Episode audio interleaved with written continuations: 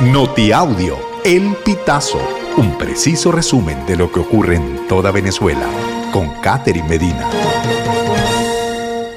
Saludos estimados oyentes. A continuación hacemos un repaso informativo por las noticias más destacadas hasta este momento.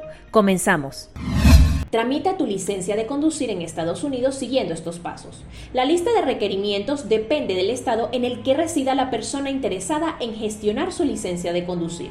Sin embargo, en estados como California, Illinois, Nueva York, Nueva Jersey y Washington, D.C., los requisitos se resumen en proporcionar una muestra de identidad y residencia, pagar la respectiva tarifa de solicitud, realizar el escaneo de huellas digitales y proveer una fotografía, aprobar un examen de vista, una prueba de conocimiento y otra de señales de tráfico.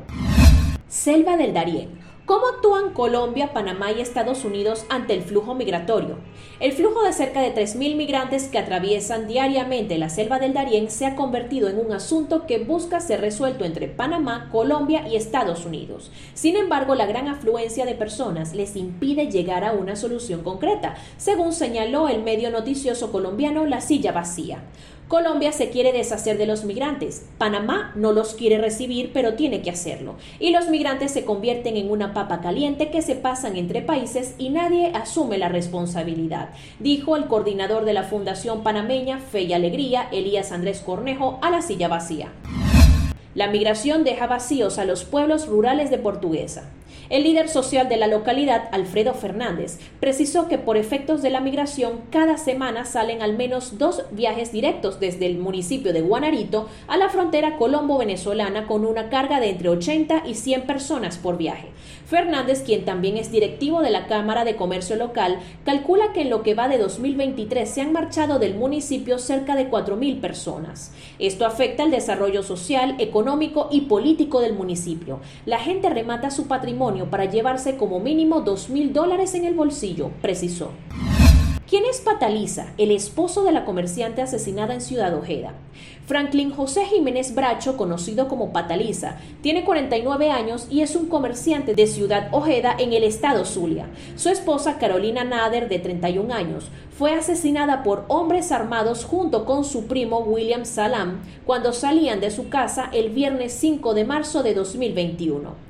El 4 de abril de ese año, el 6CPC señaló al empresario de ser el autor intelectual del doble homicidio. Por el hecho, hay un detenido y las autoridades buscan a un ex policía involucrado. Actualmente, Pataliza tiene una alerta roja emitida por Interpol y es uno de los 10 criminales más buscados en Venezuela por los delitos de extorsión, sicariato y tráfico de personas.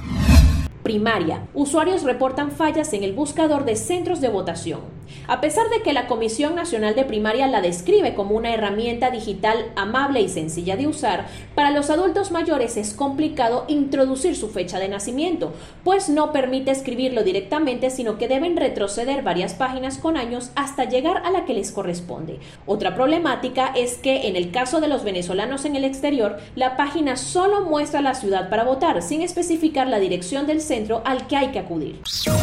Estimados oyentes, este ha sido el panorama informativo hasta esta hora. Narró para ustedes Catherine Medina. Estas informaciones puedes ampliarlas en nuestra página web, elpitazo.net. También recibimos tus denuncias vía SMS o WhatsApp a través del 0414-230-2934.